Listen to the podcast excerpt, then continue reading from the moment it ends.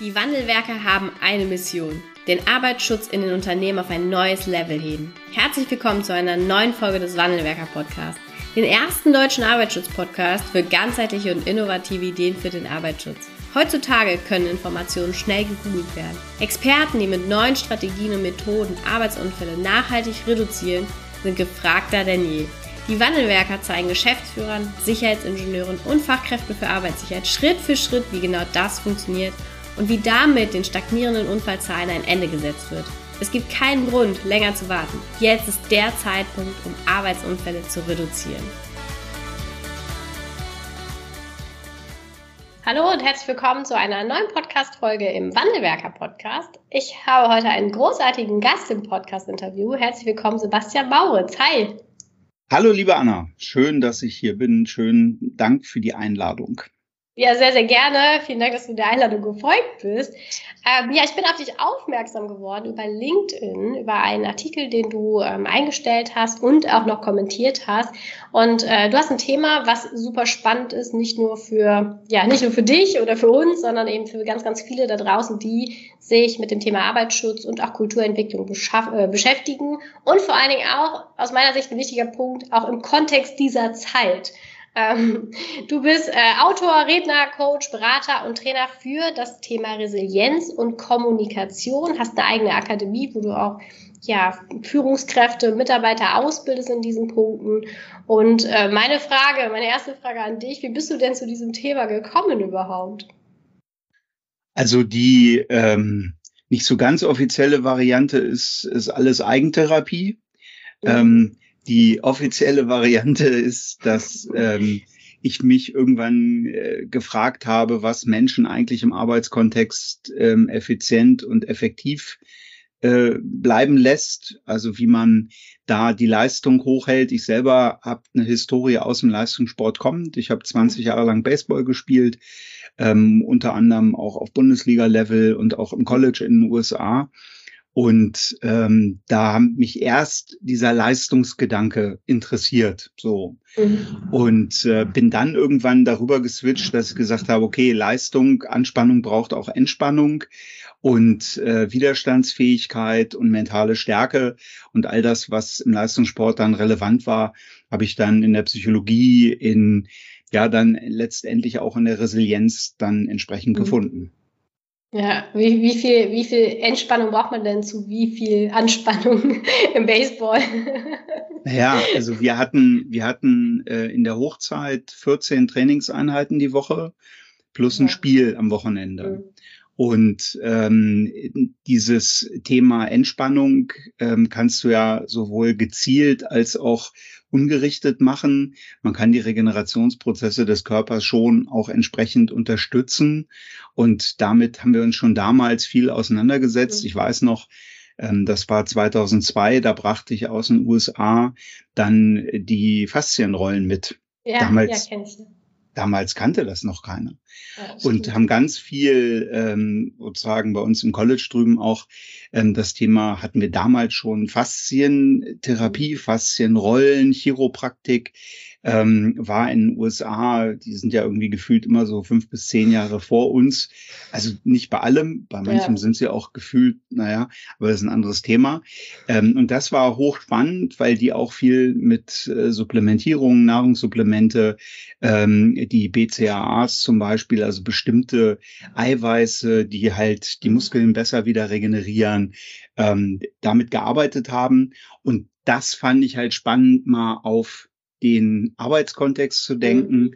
Weil wenn man sich die ganzen Studien auch zum Thema Sitzen anguckt und Belastung durch Bildschirme, wenn man sich anschaut, was das blaue Licht von äh, Monitoren mit unserem Melatoninproduktion mhm. macht und so weiter, dann kann man Arbeit schon auch als Leistungssport sehen.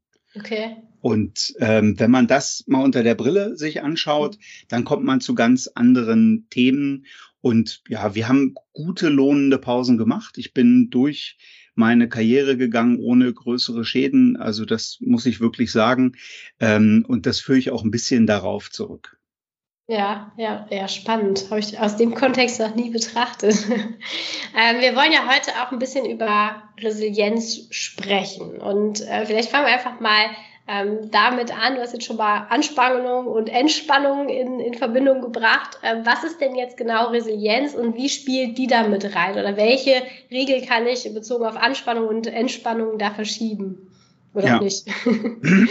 also, ähm, laut ähm, so unserer, wie soll ich sagen, Definition ähm, hängt Resilienz äh, natürlich immer mit dem Kontext Stress, Probleme und Krisen zusammen.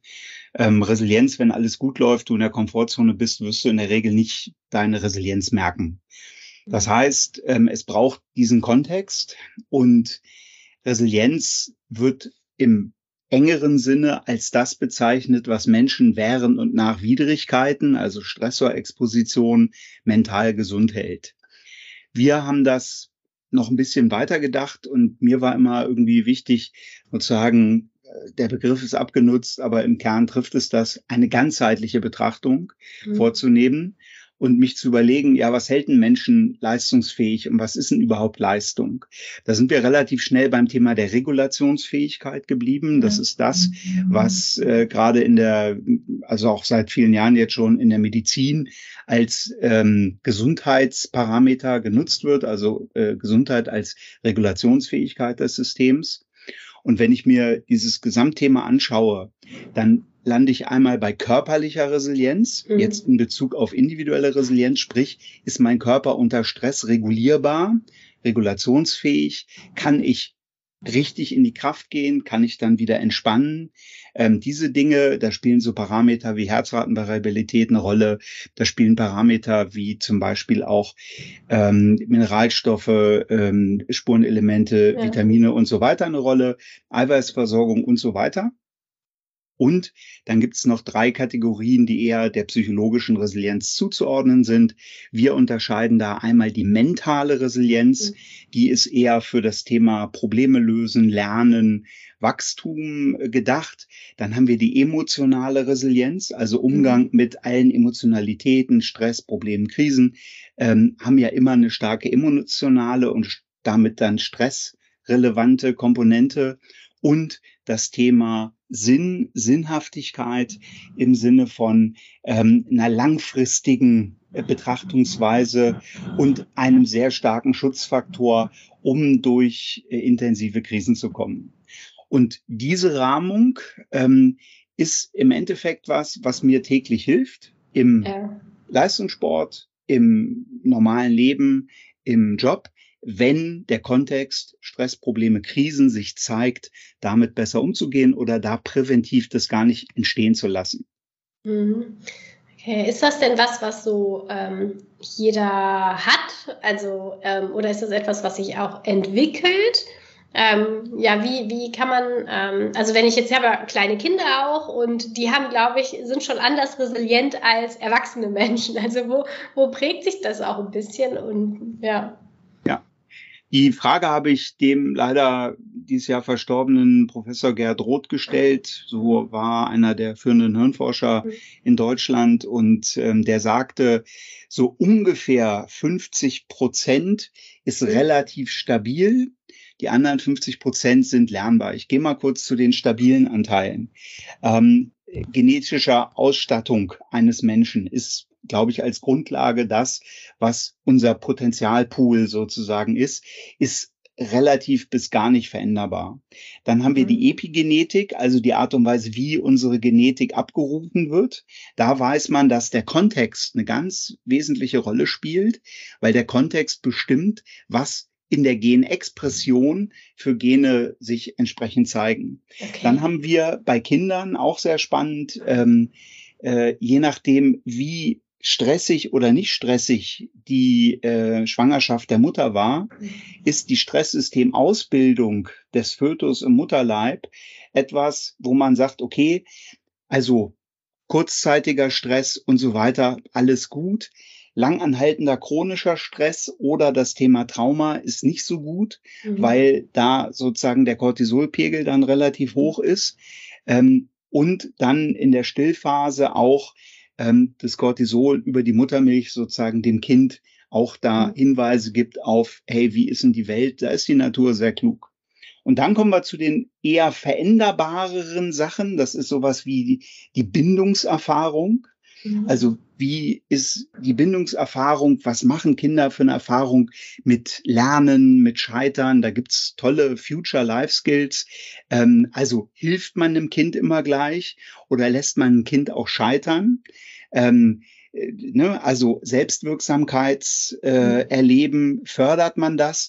Und da gibt's zum Beispiel in der Montessori-Pädagogik äh, so ein so ein Ding, wenn ein Kind jetzt an, auf einer Mauer balancieren will, das war für mich so ein eingängiges Beispiel, halte ich ihm die Hand so hin und lasse das Kind die Hand von mir greifen oder nehme ich es bei mhm. der Hand und führe es drüber.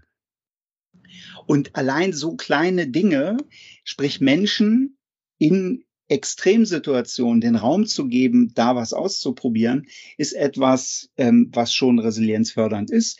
Ähm, und dann natürlich als letzter Punkt das Thema der Sozialisation, Primärsozialisation in der Familie. Wie wird mit Emotionen umgegangen? Ähm, ist das ein gesunder Umgang? Sagt man, wenn man, äh, wenn sozusagen sich ein Kind ärgert, ähm, sagt man so, reg dich doch nicht auf. Mhm. Oder sagt man, Mensch, dir scheint dir gerade was wichtig zu sein. Was ist denn das? Geht man in die Co-Regulation? Also Kinder in einem bestimmten Alter können sich nicht selber regulieren. Da ist halt dann der sozusagen die Macht stark in ihnen, um es mal mit Star Wars ja. zu sagen, ja, die flammenden Schwerter, aber auch was es in der Sekundär- und Tertiärsozialisation lernt, das sind noch ergänzende Dinge. Alles relativ stabil, man kann gut mit innerer Kindarbeit, das ist jetzt für ein Kind noch nicht so hilfreich, aber wenn man dann ein bisschen älter ist, kann man äh, die innere Kindarbeit dann nutzen. Da hat ja Stefanie Stahl äh, eine wunderbare, einen wunderbaren Weg hingebaut mit ihren Büchern. Und das ist im Prinzip der rohe Teil, der relativ stabile Teil. Und dann gibt es einen sehr flexiblen Teil, der aber auch wenn du ähm, Dopamin oder Serotonin oder so nicht gut synthetisieren kannst, dann kannst du noch so viele Dankbarkeits- oder Zielorientierungs- oder ähm, was auch immer Meditationen machen. Ähm, das wird dir nicht helfen. Ja? ja, also wenn der Neurotransmitter fehlt, dann ist auch die Aktion oder de der Optimismus halt entsprechend nicht da. Das mhm. mal so als Rahmen. Ja, okay. Ist das denn jetzt ein, ähm, ein Thema, du bist ja jetzt schon einfach auch viel, viel länger drin und auch Experte in diesem Bereich. Ist das was, was ähm, heutzutage mehr aufkommt? Also ist es ein neues Thema? Wissen wir heute mehr oder ähm, haben wir einfach mehr äußere Rahmenbedingungen, die uns, ja, ich will nicht sagen, davon abhalten, resilient zu sein, aber es uns schwerer machen, auch resilient zu bleiben? Wie würdest du das einschätzen, so heute Bezug zu vor ein paar Jahren oder ein paar Jahrzehnten? Ja, also ich glaube, das ist sehr multifaktoriell. Ne? Wir neigen ja dazu, wenn wir über die Vergangenheit nachzudenken, optimierend über die Vergangenheit nachzudenken. Ähm, so, das ist so dieses Nostalgie-Thema. Also das Gehirn löst ja auf eine wunderbare Art und Weise äh, Diskrepanzen, Dissonanzen und so weiter auf und speichert die dann im Normalfall dann entsprechend ab, dass man sagt, mhm. Mensch, früher war alles besser. So. Das ist mal erstmal so die erste Frage. Ich glaube aber, was wir heute sehen, ähm, ist äh, zum einen, und das ist so der Blick auf die Grundbedürfnisse, ähm, zum einen das Thema Orientierung und Kontrolle ähm, mhm. als ein Grundbedürfnis äh, von Klaus Grave, der sagt, äh, Bindung und Orientierung und Kontrolle sind so die wichtigsten Grundbedürfnisse. Orientierung und Kontrolle habe ich während der Corona-Pandemie nicht richtig gehabt. Mhm. Ähm, habe ich gefühlt mit der Vielfalt an auch widersprüchlichen Informationen, die ich so kriege, auch nicht immer. Ähm, und das Thema Bindung wird sehr stark durch ein eher durch eine eher Zunahme von Unterscheidungen und Unterscheidungskategorien wird auch ah, okay. immer schwerer. Das heißt, ähm, wenn ich sage, wir sind ein Volk, mhm. ja, ja, also sprich Wiedervereinigung, wir sind ein Volk, wir mhm. Deutschen, dann ist das eine andere Qualität von Bindungserleben, als wenn ich sage, ähm, ja, wir sind ein Schmelztiegel oder wir sind viele oder wir mhm. sind, weiß ich nicht, will das auch gar nicht bewerten, ja, aber ja. wenn ich, wenn ich von ähm, von, wenn ich mich auf, weiß ich nicht, hunderte Arten und Weisen identifizieren kann, mhm. was für den persönlichen super. Es gibt Individualität. Es ist aber sozusagen nicht das Thema der Bindung, was damit gestärkt wird. Zurück zur Resilienz. Wenn ich mir die Schutzfaktoren der Resilienz anschaue, dann ist Bindung als Grundbedürfnis mhm. einer der stärksten Schutzfaktoren. Dann ist das Thema Selbstwirksamkeit und Selbstwirksamkeitserwartung oder Erleben einer der wichtigsten Schutzfaktoren. Wenn ich mhm. aber diese beiden Aspekte schon mal nicht mehr so habe und über, sag ich mal, die Berichterstattung in den Medien auch wieder, bitte, ja, man darf die Augen vor der Realität auch nicht zumachen. Ähm, aber auch da könnte man, wenn man sich das den ganzen Tag reinzieht, mhm. den Optimismus etwas verlieren, ja, weil hypnotherapeutisch sehr stark die Aufmerksamkeit fokussiert wird auf Probleme, auf wie es nicht geht, auf die Horrorszenarien. Und ich glaube schon, also habe mich viel auch mit Hypnotherapie auseinandergesetzt. Ähm, ich ziehe mir das so nicht rein. Es ist lange her, dass ich das letzte Mal wirklich mir lange Nachrichtensendungen angeguckt habe, weil ich einfach merke, es tut mir nicht gut. Ähm, ich bin da, gehe da sehr rein, ich gehe sehr ins Mitgefühl, was auf Maui passiert ist und so weiter. Man kann den ganzen Tag mit Krisen verbringen. Ich frage mich immer, was kann ich hier in meinem Umkreis machen? Und dann ist das eher so ein, okay, global habe ich schon im, habe ich schon im Blick, aber ich handle lokal und mhm. das gibt mir dann viel mehr auch Selbstwirksamkeitserleben, das gibt mir Sinn, Sinn erleben und dann merke ich so, ja, bei allem Schwierigen in der Welt, ich kümmere mich mhm. um meinen Teil. Ja, ja, das ist äh, total klasse, was du jetzt gesagt hast, aus zweierlei Perspektiven. Das erste zum Thema Bindung. Ich finde, äh, korrigiere mich, wenn das anders ist, das erleben wir auch im Anstellungsverhältnis. Also auch da ist es heute ja nicht mehr so, der Opa äh, der Vater ne, und alle arbeiten jetzt ihr Leben lang bei Daimler oder Mercedes und ich weiß schon, was die nächsten 40 Jahre hier passiert, sondern da sind wir auch viel, viel schneller auch im Wechsel, ne, auf der Suche nach einem neuen Arbeitgeber, auch ein Stück weit vermutlich der Optimierung in unterschiedliche Perspektiven. Ähm, also auch da fehlt ja so ein bisschen oder hat sich diese Bindung auch zum Unternehmen und damit auch zu den Kollegen nochmal ganz anders verändert. Ne? Das ja. ist, sehe ich auch einen Punkt, der damit reinfällt. Ähm, das Definitiv. Und da kommen ja auch die ganzen ähm, Generationen, mhm. die Generationenunterschiede, wobei mhm. ich die niemals so klar trennen würde, ähm, mhm. wie es in der, in der Wissenschaft gemacht wird. In der Soziologie wird ja da teilweise genau unterscheiden bis zu dem ja. Jahr und die sind so und die sind ja. so. Das halte ich für komplett überholt, ja. weil Menschen immer die Möglichkeit haben, zu fast alles zu tun. Nur sie haben verschiedene Präferenzen. Also deswegen ähm, auch da zu gucken, wie kann ich das eigentlich für meine Mitarbeitenden stärken? Mhm. Wie kann ich eigentlich denen Selbstwirksamkeitserleben mit Orientierung und Kontrolle geben? Und wie kann ich Bindung und Beziehungen halt stärken? Und mhm. das ist halt online, ne? siehe Homeoffice, schwieriger, mhm. als wenn ich in Präsenz bin. Ja.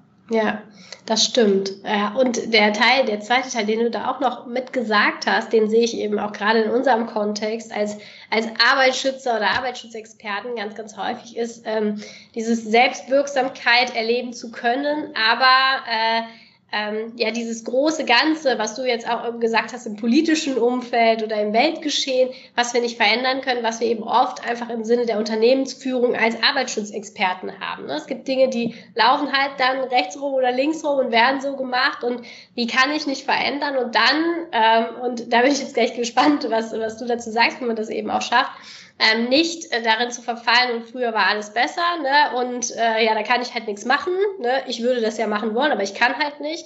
Ähm, sondern dann in dieser Selbstwirksamkeit eben auch zu bleiben. Ähm, vielleicht eine Frage davor noch. Gibt es einen Unterschied zwischen privater und beruflicher Resilienz? Also die privaten sehr resilient sind, im beruflichen nicht? Oder ist das immer ja. irgendwie eine Koexistenz? Ja, also ähm, da das Gehirn immer zustands- und kontextabhängig dir die Kompetenzen zur Verfügung stellt. Also, ne, du bist nicht du, wenn du hungrig bist. Ja. Oder auch die Fähigkeit, ähm, im Straßenverkehr äh, gute Manieren ähm, kurzzeitig äh, zu vergessen. Ähm, also, ne, äh, man lernt, wenn man mit Menschen Auto fährt, mhm. ähm, in schwierigen Situationen, viele neue Schimpfworte und man lernt sozusagen die oftmals sehr kriegerische Seite kennen. Das ist sehr spannend. Ich bin übrigens auch dafür, dass erste Dates auch immer mit einer Autofahrt, wo beide fahren und am besten auch beide einparken müssen. Äh, aber das ist, ich weiß nicht, ich glaube, es muss ich mal Parship oder so schicken. Ähm, also es gibt unterschiedliche ähm, Kontexte. Es gibt natürlich, also wenn ich mich angucke, ich mache das, was ich im Beruf mache, mal auch privat. Mhm. Also sprich, ähm, alles hat seinen Platz. Ich, ich suche nicht. Ich weiß, wo was liegt. Punkt. Und mhm. das ist im beruflichen so, das ist im privaten so. Ich halte eine Grundordnung. Ich weiß, wann welche Termine relevant sind und so weiter und so fort. Das heißt, so über eine bestimmte, bestimmte Grundstrukturen helfen mir total, einfach gut ähm, in der Orientierung und Kontrolle zu bleiben. Mhm. Wenn ich mit Menschen zu tun habe, und ich habe jetzt seit, seit Jahren einen Fall, wo ich heute meinen Anwalt angerufen habe, habe gesagt, du, ich will das eigentlich nicht, aber ich krieg von der keine Antwort per Mail. Ich habe die mhm. versucht anzurufen, der sagte zweimal, ich ruf, ruf dich zurück. Und ich sage, sorry, das ist so, es hat halt Grenzen. Da ist ein Thema offen, das ist zu klären. Das liegt nicht bei mir, das zu klären, sondern beim Gegenüber. Das heißt, auch da habe ich im Privaten wie im Beruflichen bin ich klar, aber auch sehr auf Kooperation aus. Das hilft mir total. Sprich, wenn jemand im beruflichen und im privaten ähnlich in seiner Kraft ist, mhm. dann ist auch der Grad der Resilienz in beidem ungefähr gleich. Ähm, wir sind nun mal vielfältig und wir haben verschiedene Seiten. Und so kann es sein, dass du, wenn du, äh, weiß ich nicht, im privaten bist du, ähm, weiß ich nicht, im Verein erste mhm. Vorsitzende, machst klare Ansagen. Und dann bist du, bist halt zum Glück selbstständig in eigener Firma, aber ähm, dann kommt deine Chefin ja. rein und die erinnert dich an die alte Lateinlehrerin. Und auf einmal schrumpfst du, erlebst dich so irgendwie 14 Jahre alt äh, mitten in der Pubertät und dann hat die dich auch immer noch an irgendwie äh, die strenge Nachbarin erinnert und sofort, ja, da verlierst du diese mhm. ganzen Kompetenzen und Fähigkeiten, die du hast. Ähm, Gunther Schmidt nennt das so schön die spontane Kompetenzamnesie. Und da kann es schon sein, dass dein Umgang dann mit der Situation nicht so kraftvoll und nicht so resilient ist, sondern eher Stress. Beladen vulnerabilitätsfördernd. Ne? Mhm. Also rumstottern, ja. Blackout kriegen, äh, äh, äh. Und dann erzählst du es zu Hause und dann kriegt man so hilfreiche Aussagen wie, oh, das verstehe ich gar nicht, du bist doch sonst nicht so. Ah, wir sind nicht eine, wir sind viele.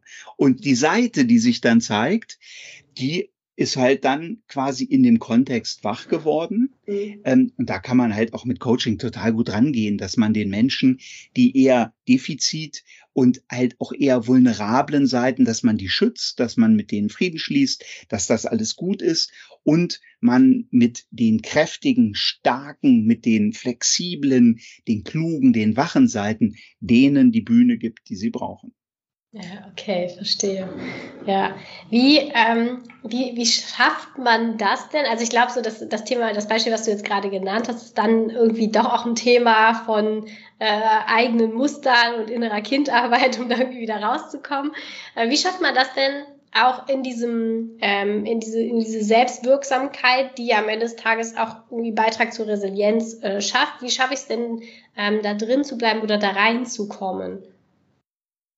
Selbstwirksamkeit ist immer die Antwort auf die Frage, wie machst du das? Mhm. Und wie machst du das? Wenn ich dich jetzt fragen würde, wie machst du das, in einen schlechten Zustand zu kommen? Da sagst du berechtigterweise erstmal so, hä? Das passiert doch. Dann sage ich, ja, wunderbar. Das scheint so, als würde es passieren. Und es gibt unbewusste Prozesse, die dazu führen. Mhm. Und in der Resilienz, du hast ja auch gesagt, wir sprechen heute auch über den, oder hast mich gefragt, ob wir auch über die organisationale Rolle des Resilienzlotsen oder des Resilience Guides, wie man es auch immer nennen möchte, sprechen. Ähm, zum Beispiel Lotsen geben gute Sortierschemata mit. Ja. Also das ist nicht irgendwie, die machen nicht den Dienst, äh, das, was der ärztliche oder der betriebsärztliche Dienst macht oder die internen äh, Psychologen, die da irgendwie angeheuert sind, sondern da geht es zum Beispiel um so ein Muster, was in der Kindheit entsteht, Prägungsmuster, sei perfekt oder mach schnell. Mhm. Warum ist das relevant? Weil manche Menschen haben das in der Regel nicht bewusst. Mal angenommen, du hast sei perfekt, ich hab mach schnell und unsere Chefin gibt uns eine Aufgabe. Ja. Ja. Ähm, während ich schon fertig bin, suchst du noch Schriftarten aus. Ja. Und die Frage dann, ist, was die Chefin für ein Typ? Ja, genau. Und dann, aber äh, genau. Und, und ja. dann ist die Frei, die Chefin, ne, die sagt immer, macht mal zusammen. Ja. Und alleine diese Unterscheidung führt bei uns garantiert zu Stress, weil ich sage, na, Anna, welche Schriftart wird's denn heute?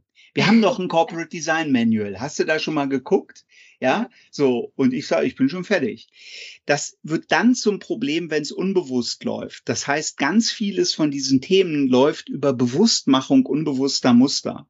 Das heißt, die Aspekte Selbstwahrnehmung und Selbstreflexion, die ja ohnehin auch für Führungskräfte essentiell sind, aber auch generell für Menschen viel mehr Aufmerksamkeit bräuchten, die beiden führen dazu, dass ich mir meine Muster reflektiere und denke so, äh, sag mal, wie, wie, wie denke ich denn das? Also die Frage, wie denkst du das? Wie denkst du andere Menschen? Wie denkst du deine Arbeit? Wie denkst du deine Kinder? Ist eher eine strukturelle Frage, die einem hilft zu sagen, okay, ne, ich packe die in die und die Schubladen, ich reagiere so drauf. Und das ist der Weg, der uns langfristig von der Wahrnehmung über die Reflexion in die Wirksamkeit führt, weil dann weißt du, dass wenn du morgens als erstes die Nachrichten dir anguckst, ja, was ist letzte Nacht Schlimmes passiert? Ist dein Zustand vielleicht ein anderer, als wenn du morgens mit deiner Familie dich hinsetzt und den Tag sozusagen feierst? Wofür bin ich heute dankbar? Mhm. Das wird ein Unterschied sein. Und so kann ich die Selbstwirksamkeit über passende Dinge entsprechend, ja, wahrscheinlicher machen. Du hast ja eben so schön gesagt, das Thema ist multifaktoriell. Ne? Das wird auf jeden Fall deutlich.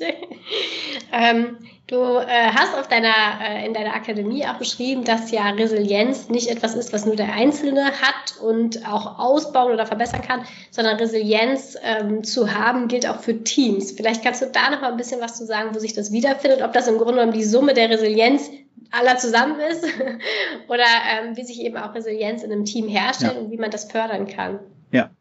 Also nee, ist es nicht, ist nicht die Summe. ähm, ja. Das wäre, das ist sozusagen eher so ein, ähm, so ein linear-kausaler Ansatz. Ähm, es gibt äh, Teams, also eine Regel ist, dass ähm, heterogene Teams äh, in der Regel resilienter sind als homogene Teams, wenn diese Teams um die Unterschiedlichkeit wissen. Mhm. Also ähm, das Thema Teamresilienz auch im Sinne von psychologischer Sicherheit, wie Amy Edmondson das vorschlägt, ähm, ist für mich im Kern die Frage, wie gut kann ich mit Unterschiedlichkeit umgehen? Also wie gut kann ich damit umgehen, dass du eine andere Meinung hast als ich? Ja. Und wie gut kann ich damit umgehen, dass du mir vielleicht ein Feedback zur Verfügung stellst, ähm, vor allem, wo du sagst, du, Sebastian, ich habe dich da das und das sagen gehört oder das und das. Für mich wäre eine andere Art und Weise günstiger gewesen. Können wir da mal drüber sprechen, wie ja. wir es in Zukunft machen? Also gute Kommunikations- und Feedback-Kulturen über Irritationen, die zwischen den Einzelnen stattfinden. Und ähm, ich für mich bin sehr, ähm, habe einen sehr stärkenorientierten Ansatz. Das heißt, ich würde mich immer fragen, welche Stärken hat jede oder jeder aus dem Team?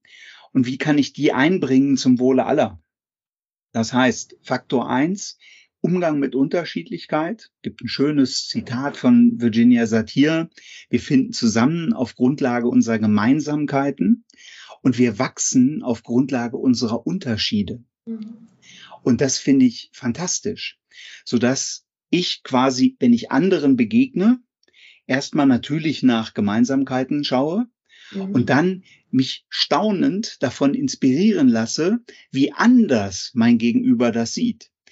Und das ist leichter gesagt als getan manchmal, weil gerade wenn Werte unterschiedlich sind, ähm, man oftmals auf Wertverletzungen dann mit der Emotion Ärger reagiert und auch da zu sagen, hey, sorry, also Anna, ganz ehrlich, äh, also ich find's gut, dass du gern hier das Büro, wenn wir zusammen wären, dass du äh, das sehr kreativ gestaltest, ja, die kreative Ader fördere, äh, mag ich. Ähm, aber wenn ich von deinem Schreibtisch von Bananen angesprochen werde, die mich fragen, ob ich ihr Vater bin, weil sie da schon seit zwei Monaten in der Sonne liegen, da habe ich eine Zwickmühle. Ja, so. Und da sagst du, ja, aber man muss die auch die Bananen leben lassen, sagen ja. Und auch die Kulturen, die darauf wachsen, ist alles gut. Ne? Also das, sowas zu klären, das ist jetzt ein extremes Beispiel, ja. aber halt im Kleinen früher ansprechen, sagen, hey, du machst das anders als ich, mir wäre das wichtig, geht das, können wir darüber mal sprechen. Mhm. Und das ist im Kern so die Resilienz in Teams. Und im Wesentlichen geht es um Kommunikation und den Umgang mit Emotionen, die im Kontakt mit anderen entstehen. Mhm. Und so ein äh, Resilienzlots ist dann eben auch jemand, der sowas, ja, ich will nicht sagen, so ein bisschen mit dem Blick behalten kann, aber da eben auch dahin wirken kann, richtig? Ja, ja, die Idee von Lotsen ist ja nicht neu. Ja, ja. das ist ja auch schon seit vielen Jahren ähm, als Multiplikatorinnen-Konzept mhm. in ähm, mhm. Organisationen drin. Und die Grundüberlegung, die wir hatten, ist, wie kriege ich eigentlich das, was ich als Trainerin oder Trainer in eine Organisation reinbringe? Wie kriege ich das eigentlich verstetigt?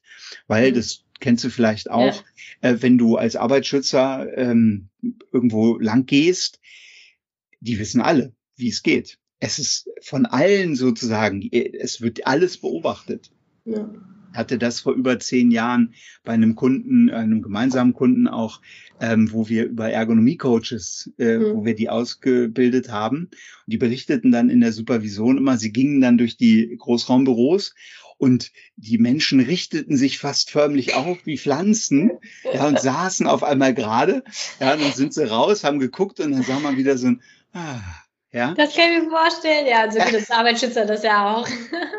ja, und das ist, das ist genau das Thema, wenn du da eine Kollegin und Kollegen hast, die mit so kleinen Nudges, mit kleinen Impulsen einfach sagen, Mensch, hier so und so, hast du Lust, darf ich dir was anbieten? Also in einer sehr erlaubenden Haltung mhm. da dann rangehen, dann ist auf einmal das Thema ein komplett anderes und es wird viel leichter nochmal angenommen. Ja, ja, verstehe. Ja, aber ich wusste gar nicht, dass das Ergonomie-Coaches ebenfalls so geht. aber es macht schon Sinn. ja, aber wir haben da auch viele Sachen dann entwickelt, ja. die genau darauf einzahlen. Mhm. Weil natürlich das wiederum ein Thema ist, was mit Selbstwirksamkeit zu tun hat. Mhm. Und wenn derjenige sich nur gerade hinsetzt, weil ich gerade um die Ecke komme, ja. dann macht das Gegenüber das ja in Anführungsstrichen für mich. Ja. Und nicht aus einer eigenen Selbstwirksamkeit heraus. Und wir haben da kleine Tools entwickelt und kleine Protokolle entwickelt, die genau die Selbstwirksamkeit und die Verantwortung für diese Umsetzung des Verhaltens dann ans Gegenüber zurückgeben. Mhm. Und das funktioniert fantastisch. Na, also das ist, äh, wenn es an dem Arbeitsschutzer oder an der äh, Sicherheitsfachkraft äh, oder an wem auch immer hängt, ja. dann hast du, dann hast du dieses, dieses äh, äh, Polizisten-Du-Du-Thema. Ja, das heißt also, ne, das, das ist ja dann schon einfach auch die Veränderung der Kommunikation und auf der anderen Seite gibt sich dadurch ja auch automatisch wieder eine ganz andere Selbstwirksamkeit und Verantwortung für den Ergonomie-Coach ja. oder die Fachkraft für Arbeitssicherheit, weil die hat ja dann auch wiederum andere Erfolge, als ja. wenn sie genau weiß, ich gehe da durch, dann machen die das für mich und dann gehe ich wieder raus und dann ist wieder alles gut. Ne? Ja, ja, ja. Und im Endeffekt ist mein Ziel immer so, dass die Menschen nicht mehr gebraucht werden, mhm. sondern nur noch aktiv angefragt werden, sagen, hey, wir sind uns nicht mehr ganz sicher, ob wir alles richtig beachten, kannst du mal gucken, mhm. anstatt diese Kontrollfunktion zu haben. Ähm, ja. Das für mich eindrücklichste Beispiel war vor vielen, vielen Jahren, habe ich mein erstes Fahrsicherheitstraining gemacht beim ADAC in Hannover, da auf dem äh, Übungsplatz. Ja. Und ähm, das war, da war ich glaube ich 20 oder 21 muss das gewesen sein. Und ich weiß noch, ich hatte. Aber so gestern, schön, oder? Ja, ja, also vorgestern. äh, das ist schon ein bisschen her. Da hatte ich einen schönen alten Saab 90. Mhm. Und wie das so am Anfang so ist, ja, ich bin schon auch sicher gefahren und toi, toi, toi. Ich hatte auch noch keinen Unfall. Also nix, mal klar, so ein leichtes Dutzen, aber ne, also alles safe. Ähm, und da ist mir eine Sache sehr klar geworden, weil wir da auch so verschiedene Geschwindigkeiten ausprobiert haben. Und da ist mir klar geworden, im Erleben, dass wenn ich 55 fahre, mein Ausweich- und Bremsverhalten ein ganz anderes ist, als wenn ich 50 fahre. Und ich mhm. hätte das nie eingeschätzt, so, dass so kleine Dinge einen so großen Unterschied machen. Und seitdem mache ich das jährlich mhm. dass ich so ein Sicherheitstraining mache, weil wenn du das erlebst, dann veränderst du dein Verhalten, weil du einfach weißt, hey, das macht einen Unterschied. Das Problem ist ja, dass vieles sicherheitsförderliches Verhalten in der Prävention dich ja vor noch nicht erlebten Auswirkungen halt schützt. Ja. Und da kannst du kognitiv zwar ja.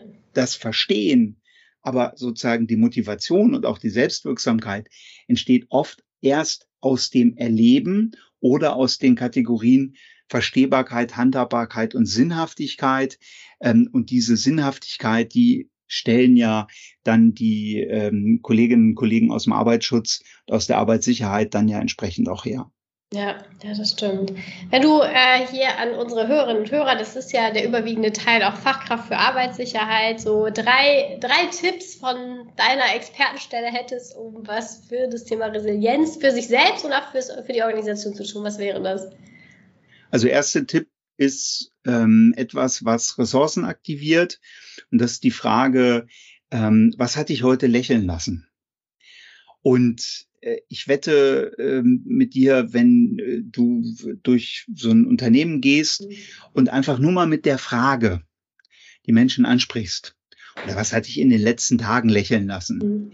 dann aktivierst du eine gewisse Regulationsfähigkeit deines Systems, mhm. deiner Ressourcen, dann aktivierst du das. Eignet sich super auch äh, abends mit den Kids, mhm. sagen hier drei Sachen, was hat dich lächeln lassen, weil ja. Erleben wird durch die Fokussierung von Aufmerksamkeit erzeugt. Worauf fokussierst du? Naja, auf Dinge, die dich am Lächeln lassen. Erstens. Das zweite, was ich gut finde, ist sich zu fragen, zu wie viel Prozent bin ich denn gerade hier? Mhm. Zu wie viel Prozent bin ich hier, wenn ich so einen Podcast mache? Ich würde sagen, so 97, 98 Prozent. Zwei Prozent sind immer mit ein bisschen Blick auf die Uhr und wie auch ja. immer, aber wirklich auch nur zwei Prozent, weil ich soweit für mich alles ähm, hier vorbereitet habe und eingeplant mhm. habe. Und das dritte Thema, ähm, fast für mich das Wichtigste, ist, kommuniziert eure Zwickmühlen. Mhm. Wenn ich zu jemandem hingehe und da was sagen muss, was jemanden vielleicht nicht mit Freude erfüllt und mit Glück durchflutet. ja, also sprich eine Korrektur. Mhm. Dann weiß ich, die Person hat da keinen Bock drauf. Ich krieg davon vielleicht auch was ab und es nervt. Am liebsten würde ich hingehen, High Five, hey, danke, super, alles läuft, schönen Tag dir. Wieder Grundbedürfnis Bindung. Mhm. Ich will die mhm. Beziehung heile haben. Das heißt, wenn ich da hingehe, würde ich sagen, du, ich habe eine Zwickmühle. Eigentlich möchte ich dir ja. hier nur eine High Five geben und sagen, hey, du geiler Typ, ich wünsche dir einen schönen Tag. Und ich habe leider hier jetzt was gesehen, wo ich dich fragen wollte, ob dir bewusst ist, dass wir uns eigentlich auf was anderes geeinigt haben. Mhm. Es kann sein, dass ich es falsch gesehen habe. Ich, meistens liegt es daran. Folgendes Thema. Also sehr achtsames zur Verfügung stellen des Misszustandes. Und wenn du das einfügst mit der Zwickmühle, mit dem High-Five-Wunsch, mit dem, hey, eigentlich möchte ich nur, dass wir unter uns Kollegen, ich spreche jetzt hier in der männlichen Form, weil mhm. zumindest äh, der Kunde, an den ich gerade denke, ähm, da gibt's, weiß ich nicht, 99 Prozent äh, äh, Männer da in diesen Produktionsabschnitten, über die ich, die ich gerade vor Augen habe. Ja. Wenn ich da die Zwickmühle kommuniziere, dann ist alles gut, weil dann weiß mein Gegenüber, hey, okay, wir sind auf einer Ebene, mhm. der versteht mich und wir haben uns auf was anderes geeinigt.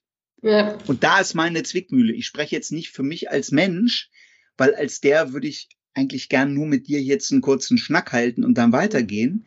Ich spreche für die Organisation und die Organisation hat von den möglichen Auswirkungen potenziell hier ein Problem. Wir haben uns auf was anderes geeinigt. Mein Job ist, dich darauf hinzuweisen. Und ganz ehrlich, am liebsten würde ich hier mit dir nur einen Schnack halten. Ja. Also, das erste Lächeln, das zweite, zu wie viel Prozent bist du hier und das dritte, wenn ihr Zwickmühlen habt, macht die offenkundig. Und dann mhm. frag mal das Gegenüber, hast du vielleicht auch eine Zwickmühle? Mhm. Kein Mitarbeitender macht ein unsicheres Verhalten aus voller Absicht heraus, sondern die haben auch Zwickmühlen. Die müssen eine Taktung einhalten. Mhm. Die haben Druck, die haben sozusagen vielleicht ein Optimierungsgefühl, sagen, ja, mir passiert hier schon nichts. Ja, und wir haben uns auf was anderes geeinigt. Und damit ja. wären eigentlich diese drei Tipps komplett. Ja. ja. sehr, sehr, sehr, sehr cool. Coole Tipps. Ja, Dankeschön. Wo kann man dich denn finden? Und deine Akademie? Lieblingssuchmaschine mit meinem Namen. Also sebastianmauritz.de oder resilienz-akademie.com. Wenn man Resilienz äh, bei der Lieblingssuchmaschine eingibt, ich bin eigentlich immer unter den ersten drei bis fünf äh, bei den Begriffen ja. zu finden. Wir haben einen sehr umfangreichen Blog. Ähm, mir ist es wichtig, extrem viel von den Inhalten ähm, online zu stellen, einfach mit der Idee, dass Resilienz in die Welt muss. Mhm. Und ähm, ja, ich bin da immer froh, wenn es Menschen interessiert, weil Resilienz, glaube ich, genau das ist, was die Welt gerade braucht. Ja, ja, das glaube ich auch. Ja, vielen, vielen Dank. Vielen, vielen Dank für die tollen äh, Impulse. Also multifaktoriell wird auf jeden Fall sehr, sehr klar nochmal. vielen ja. Dank für die Tipps und danke, dass du da warst. Ich danke dir für die Einladung und möge die Resilienz mit dir sein. Dankeschön.